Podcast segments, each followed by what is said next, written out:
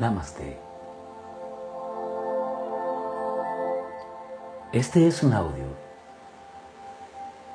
de Casa Flor de Loto desde la página www.serfelicesgratis.net y www.clasedemindfulness.com.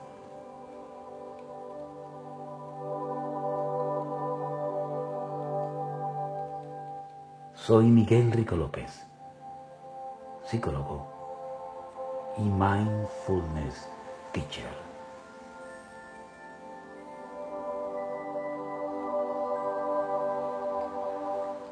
Meditación y enfermedad.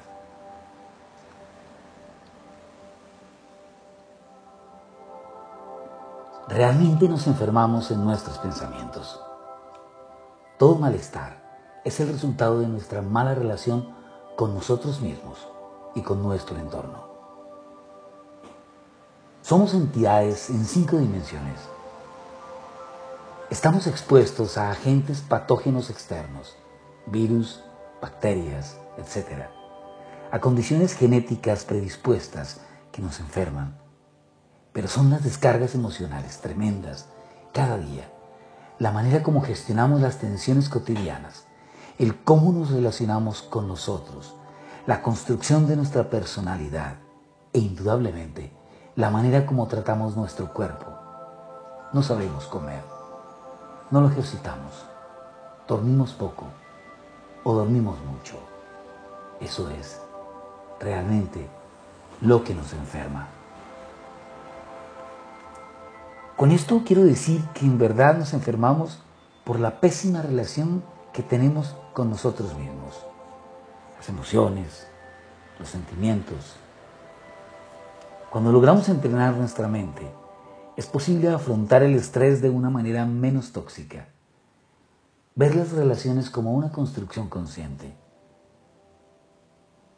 Nuestras emociones sin sabotajes. Nuestros sentimientos sin ataduras. Y entender el porqué de nuestras conductas nocivas sin victimizarnos ni hacernos más daño.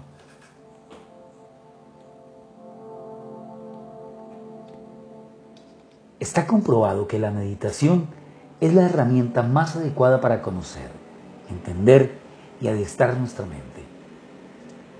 Esto tiene que ver con dominar las emociones, con dominar las reacciones a los estímulos que percibimos, es decir, la manera como reaccionamos. Es nuestra falta de control sobre las respuestas emocionales el factor que más estrés nos produce y en consecuencia nos altera el equilibrio. Los comportamientos nocivos para la salud surgen de las emociones destructivas, de la negativa de aceptar responsabilidades en los actos y del miedo a perder los hábitos mal sanos, en la mala alimentación, el ejercicio físico deficiente, el consumo y abuso de sustancias, el incómodo insomnio, el poco descanso consciente y un largo etcétera. La meditación diaria nos ayudará a responder a circunstancias tensionantes de tal manera que generamos menos estrés tóxico y logremos más equilibrio emocional.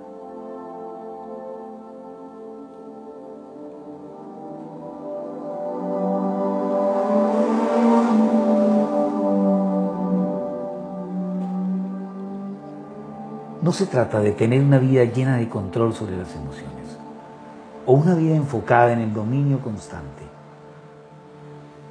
Lo que podemos lograr en la vida diaria es ser capaces de poder centrar la atención en la gestión emocional, reduciendo emociones tóxicas y potenciando emociones positivas. Sabemos bien que son las emociones positivas las que ejercen un poder saludable sobre nuestros organismos y ayudan a protegernos de bajas de energía.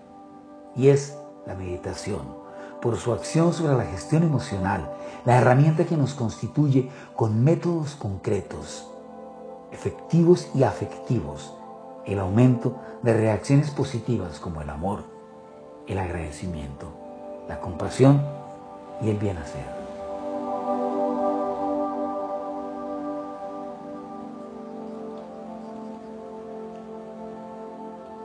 El estrés siempre está presente. Antes de esta apreciación, detengámonos unos minutos y entendamos un poco qué es el estrés. El estrés es un sentimiento de tensión física o emocional. Puede provenir de cualquier situación o pensamiento que lo haga sentir a uno frustrado, furioso o nervioso. El estrés es la reacción de su cuerpo a un desafío demanda. En pequeños episodios, el estrés puede ser positivo, como cuando nos ayuda a evitar el peligro o cumplir con una fecha límite. Pero cuando el estrés dura mucho tiempo, puede dañar nuestra salud. Cuando estamos muy tensos y agotados, nos hacemos más vulnerables a los virus y a las bacterias que rodean el ambiente y se activan nuestras predisposiciones genéticas. Por tanto, enfermamos más. El estrés se produce cuando experimentamos situaciones de mucha tensión y cuando no sabemos manejar las simples tensiones cotidianas que se van acumulando.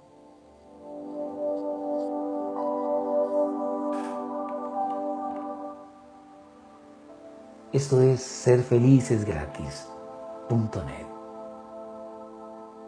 Visítanos en Casa Flor de Loto. Aprendamos a practicar mindfulness. Vivamos en tiempo presente. Namaste.